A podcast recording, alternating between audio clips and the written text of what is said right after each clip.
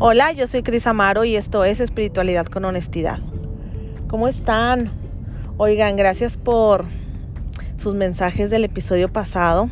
Siento que hay mucha gente que estaba como esperando este episodio muy dentro de, de sí porque mucha gente pues no se atreve a hablar de esta cuestión del alcoholismo porque es como un tabú dentro de nuestra sociedad.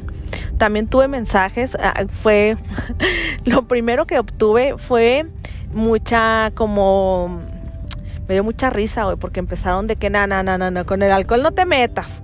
O de que, uy, me encantaba tu podcast hasta que empezaste a hablar de estos temas. Y luego otra chava me dijo, ni siquiera lo voy a escuchar. Entonces, o sea, como jajaja, jijiji, pero en serio, ¿no? Y, y, claro, o sea, lo entiendo desde que eh, decidí hablar de este tema, fue como, güey, ya sabía que iba a haber reacciones como muy polarizadas y claro, o sea, vivimos dentro de una sociedad donde esto es muy normal y donde esto es muy permitido y donde tienes que pedir hasta una disculpa eh, del por qué no tomas. O sea, es como, híjole, sorry, ¿no? Casi. Y, y yo creo, de verdad, creo en mi corazón que mm, mm, puedes hacer del alcohol tu amigo, puedes hacerlo tu aliado en lugar de tu enemigo. Y esto tiene que ir a un nivel muy profundo de conciencia en donde tú eliges y donde honestamente contigo mismo eh, puedes saber si te está jugando a favor o en contra. Y es, es difícil verlo, sobre todo, como les dije en el episodio pasado, cuando Em, es un alcoholismo muy funcional, porque eh, pues no, tú piensas que es tu aliado porque te la pasa chido, porque es como, no, pues a mí no me ha resultado ningún, eh, pues como no sé, o sea, como una cosa perjudicial en mi vida, ¿no? O sea, hasta ahorita chingón, güey, pues yo tomo, me la paso chingón, estaba con madres, eh, socialité y la madre, ¿no? Pero a niveles muy profundos de honestidad vas a saber que simplemente, como les decía, o sea, al día siguiente, qué tanta paciencia tienes para tus hijos, qué tan funcional eres en tu trabajo, simplemente cuántas horas al día ya le quitaste por estar dormido con resaca, eh, ta, ta, ta, ¿no? O sea, simplemente es como... Eh, en, en, en, mí, se los digo honestamente, fue muy difícil reconocer que a mí no me estaba jugando a favor porque a mí ni siquiera me daba cruda. O sea, yo era de las pocas personas que al día siguiente yo podía pararme de un brinco sin sentir ningún tipo de resaca, sin sentir ningún tipo de, de malestar en absoluto.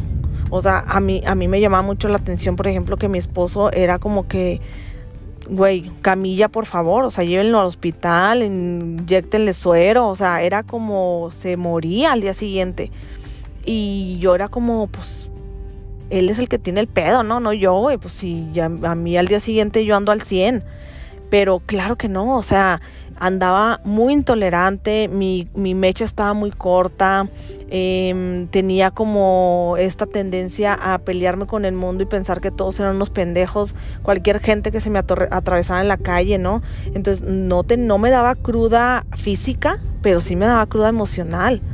¿Por qué? Porque se crea, creaba en mí como un vacío de, de qué chingón fue un día anterior donde era la super reina de la party y donde todo era dulzura y, y al día siguiente era como un encontronazo a mi realidad en donde evidentemente había cosas que no me estaban gustando, muy en el fondo, porque cuando yo empecé a hacer conciencia y empecé como a, a, todo este trabajo interno, ya no cascaba mi vida del desmais con la vida que yo quería llevar en conciencia, ¿no? O sea, entonces es por eso que cuando vas eh, dándote cuenta qué cosas no te están sumando a tu vida y tienes que hacer cambios, es cuando no te conviene ser consciente, no cuando no te conviene ser una persona espiritual, es cuando no te conviene eh, darte cuenta de las emociones que traes atoradas en ti. Y el alcoholismo, visto desde la biodescodificación, tiene que ver con esta falta de dulzura a la vida, tiene que ver con esta amargura que vamos creando con la realidad que no nos está gustando. Y esto tiene que ver a nivel de percepción, porque si no, o sea, es como, ah, no, pues para quitarme el alcoholismo, para quitarme esa manera en la que necesito beber, eh, ah, pues entonces cambio mi realidad, porque si no me está gustando, pues la cambio y a la chingada el trabajo y a la chingada la familia y a la chingada la pareja y si se pudieran los hijos, ¿no? Pero no se trata de eso, se trata a nivel de percepción, porque tú estás percibiendo tu realidad como algo que no te está gustando, Entonces, si tú no trabajas en la manera en la que tú estás percibiendo tu realidad, aunque tú cambies lo externo, lo interno no está cambiando entonces te vas a volver a topar con lo mismo. Y hay, hay algo que, mm, que lo, la gente que, que se ha metido como a estos grupos para dejar su alcoholismo, ¿no? Eh, gente que a lo mejor dice, híjole, yo de plano sin esto ayuda, o sea, yo toqué fondo y yo no puedo dejar el alcohol por, por mí mismo, por mí misma. Eh, en estos grupos de alcohólicos anónimos que llevan un eh, como programa de 12 pasos, que la verdad es que no, no soy experta ni estoy familiarizada tanto con el tema, de pronto sí me he puesto a leer porque eso de los 12 pasos es un programa muy chingón que no solo se utiliza para el alcohólico, si lo quisieras utilizar para cualquier mal hábito que tienes en tu, en tu, en tu vida, en tu día a día, es algo muy muy chingón que, que se puede en, pues sí, te puede beneficiar en cualquier otro aspecto, ¿no? Entonces, dentro de esto, eh, el, primer paso que es muy interesante es el aceptar. El aceptarte como una persona enferma, como una persona que tiene un alcoholismo o que tiene una emoción no resuelta. Y para empezar eso, o sea, si tú le tienes una connotación de, de guácala, qué feo decir esa palabra alcohólico y todavía peor, alcohólica porque es como más permitido dentro de la sociedad que un hombre sea alcohólico. Es como, ah, es lo normal, güey, un hombre pedote, güey, ah, pues sí, lo palomeamos, güey. Es como, ay, güey, que no lo vemos como ni siquiera algo, un defecto, ¿no? Pero una mujer sí, o sea, una mujer alcohólica es como, güey, no, o sea, una mujer no puede eh, estar enferma de eso porque es como eso significaría que no es una buena esposa, que no es una buena madre, que no es una mujer funcional en su trabajo o peor aún, si no es madre, si no está casada, pues es una súper mala candidata para, para escogerla como mujer, ¿no? Entonces es por eso que a una mujer le cuesta más trabajo reconocerlo, porque trae una connotación de mejor me pongo ahí en el monte y todo el mundo apedreme. Entonces es, es bien duro cuando te das cuenta de que dices, madres, güey, pues el alcohol no me está jugando a favor, güey. Y entonces dices, bueno, quítale la palabra de, de, alcohólico, de alcohólica, pero entonces reconócete como una persona herida, como una persona que está tapando esa herida con evadir por medio del alcohol, por medio de sustancias tóxicas, porque si tú te vas a lo mejor a, leer en, en alguna diccionario o lo que sea, Google, el, el alcohol es, es una sustancia tóxica te estás metiendo algo tóxico al cuerpo, que los resultados pues no, están, están disfrazados de algo súper chido, porque pues te hace tener, eh, ser desinhibida, te, destapa totalmente como esta parte de la corteza frontal, que, que es la racional. Entonces es como te comportas como una persona que no está razonando conscientemente y no por lo general te destapa las heridas, te destapa eh, esta, esta manera de, de, pensar con la cabeza, como le llaman, ¿no?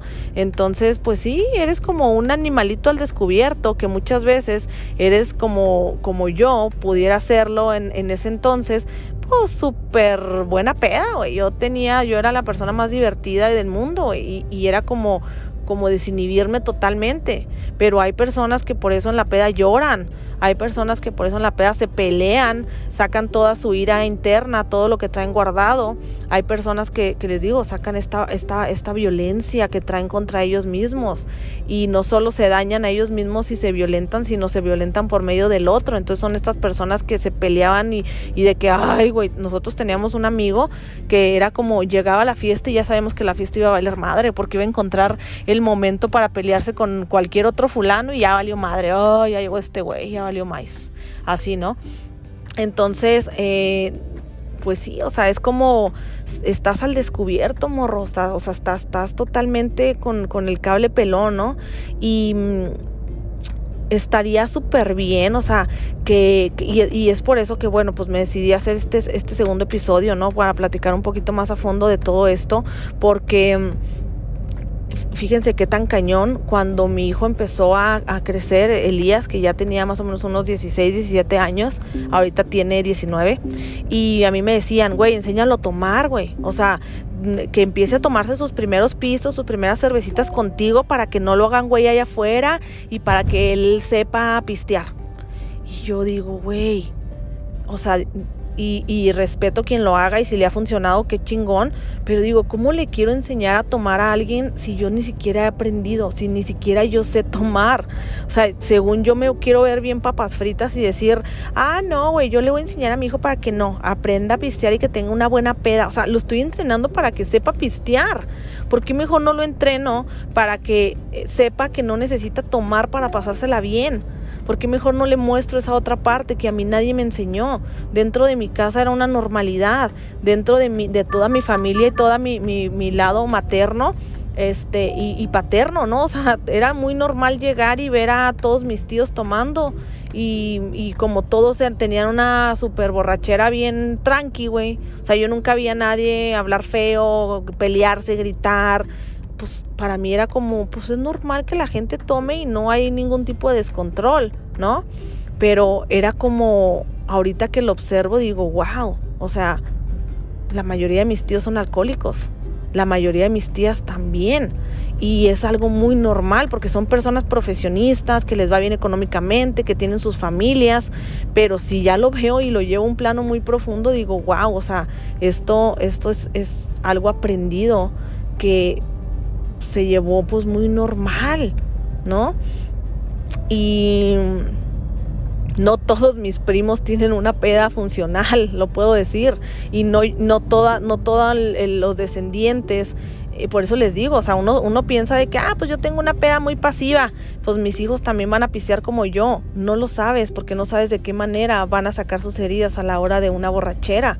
Y, y cuántas personas el índice de estadísticas en donde hay más accidentes automovilísticos, en donde hay más accidentes eh, de hasta homicidios, pues tienen que ver con el alcohol. La persona estaba destapada, no había un control, no había una conciencia que se presentara en ese momento y por eso ocurrían tantos, tantos, tantos accidentes.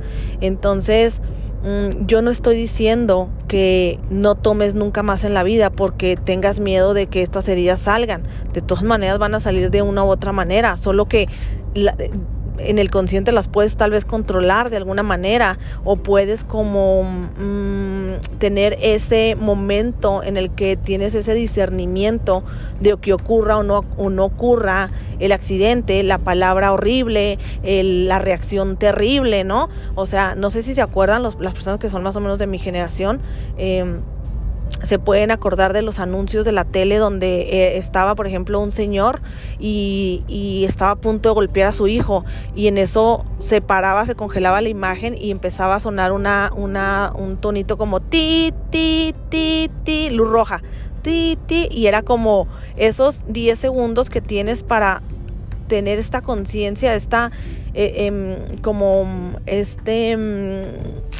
Em, ¿cómo se le llama? Como sí, como libre albedrío en el que en el que puedes decidir si gana tu emoción y le das el fregazo al hijo o respiras, te tranquilizas y entonces ya cuando se descongelaba la imagen en el anuncio era como, hijo, ta, ta, ta, ¿no? Entraba la conversación y no había el golpe.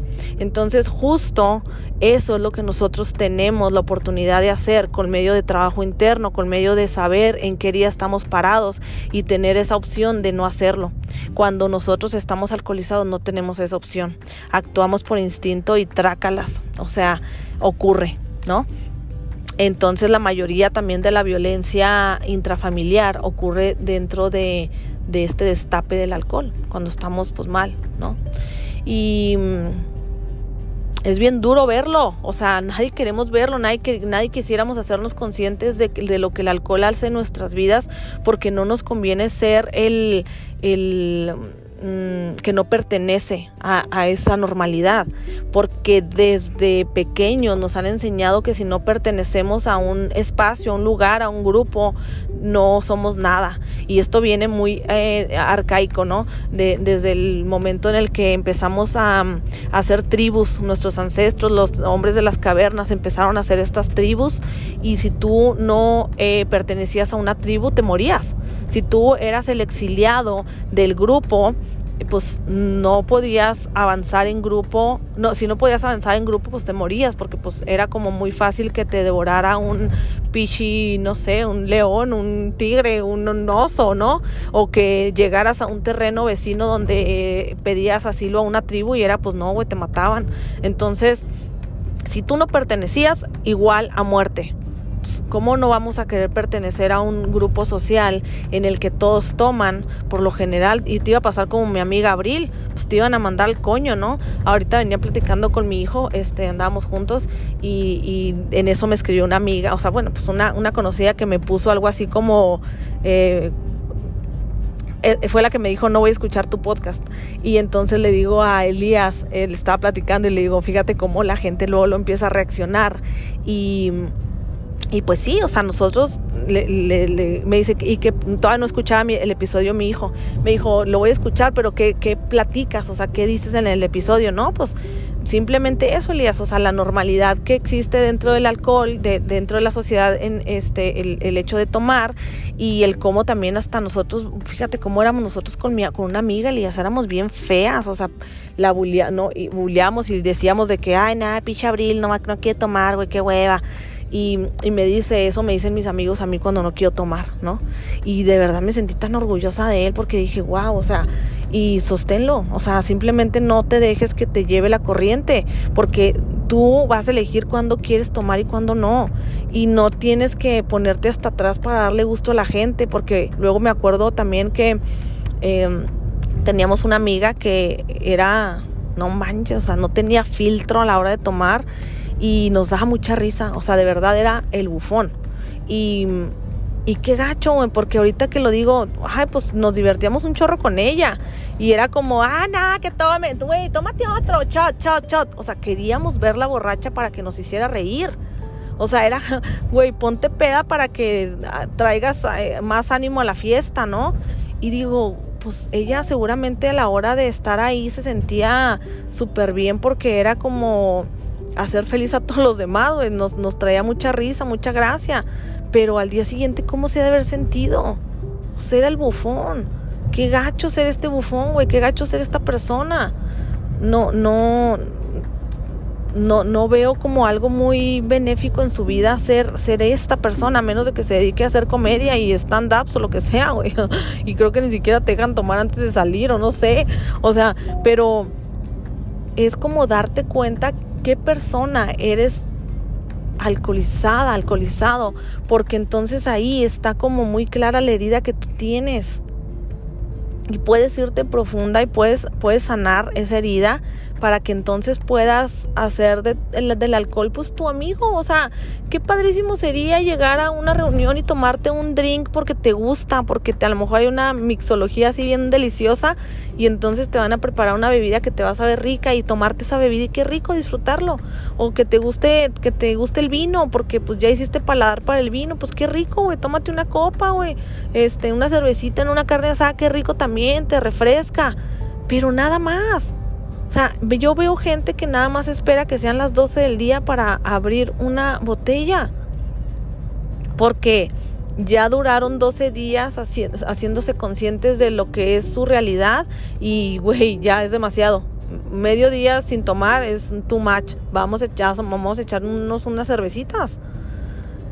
Entonces yo, yo te pregunto, pues, ¿cómo quieres vivir tu vida, no? Y, qué ejemplo quieres dar a los tuyos y cómo quieres que la gente te recuerde.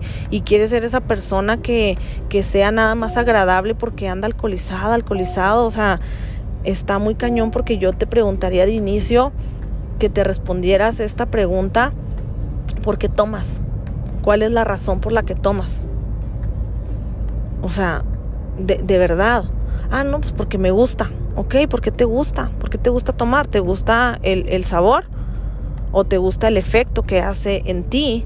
Porque si te gustara el sabor, pues no necesitas comerte 80 pasteles de chocolate, güey. Pues a mí me gusta mucho el pastel de chocolate, me voy a comer una rebanada, lo mucho dos. Y ya. O sea, si es el sabor lo que te gusta. Pero si es el efecto lo que te gusta, ¿por qué te gusta el efecto? ¿Qué hace en ti? ¿Qué efecto te gusta que cause en ti? ¿No? Porque me pone más relajada. ¿Por qué necesitas esa, relajación? ¿Por qué necesitas relajarte? Porque estás estresada. ¿Qué es lo que te estresa? Ah, no, pues todo, todo me estresa, todo en mi vida me estresa. Ojo. Ah, no, pues porque me relaja, porque para divertirme para divertirte. Entonces, ¿por qué necesitas una diversión? Porque te estás, estás aburrida de tu vida. O, ah, no, pues porque estoy con mis amigas y pues para gusto la platiquita. Porque no pudieras platicar a gusto sin ponerte jarras. O sea, es que va muy profundo. Va mucho más allá de, solamente eh, porque me gusta, porque lo disfruto. Ah, ok, ráscale ráscale un poquito, nada más. Y yo no te digo, híjole, no, ya el alcohol, guácala, nunca más en la vida. Solo date cuenta por qué lo haces, para qué lo haces. ¿Sí me explico? O sea, es como, nunca nos, nos lo cuestionamos. Y yo nada más digo, cuestionate las cosas que haces en tu vida, porque detrás de eso hay, mucha, ¿cómo les diré? Pues hay, hay mucho descubrimiento del quién soy y por qué soy así y por qué lo hago. No solo soy un borrego que sigue y sigue y sigue la normalidad del mundo, lo que la gente me dijo que era normal, lo que vi en mi casa. Entonces, normalmente el alcohol te acerca a eso divertido, porque normalmente no, cuando, cuando empezaron a tomar, pues cuando salías a las fiestas, cuando salías al antro, que era la diversión. Entonces, tal vez quieras conectar con esa diversión que ahorita no estás teniendo en tu vida. Tal vez quieras eh, conectar con esa reunión familiar porque estás buscando a tu familia. Tal vez quieras conectar con ese dulce que trae el alcohol porque es esa dulzura que te faltó de tu mamá. La mamá es la que da el dulce. Entonces, tal vez haya una reconciliación que hacer con la mamá no lo sé, a lo mejor con papá, o sea, a lo mejor el alcohol es igual a papá, o a lo mejor y, papá era violento cuando se ponía, se ponía borracho, y entonces yo aprendía a tener ese tipo de amor violento. A lo mejor papá solo me abrazaba cuando andaba borracho, entonces no manches, güey, mi papá hasta, hasta tenía una recompensa oculta de que él anduviera borracho, porque entonces me abrazaba y me decía cosas lindas. Entonces yo aprendí a que solamente alcoholizado, alcoholizada, yo podía dar ese amor. Va muy, muy profundo. Yo de verdad cuando descubrí todo esto, cuando yo descubrí el por qué yo tomaba, fue un baldazo de agua fría porque indagué mucho en mí y fui muy honesta conmigo y, y descubrí que heridas tenía que ir sanando. Y, tal vez yo tuve un, un, confrontamiento conmigo por medio de una ceremonia de medicina ancestral, como les comentaba en el episodio pasado, que fue la, medicina de la ayahuasca, y ahí fue como, wow, fue un, fue un descubrimiento que dije, wow, y cuando yo lo hice consciente, no necesité más.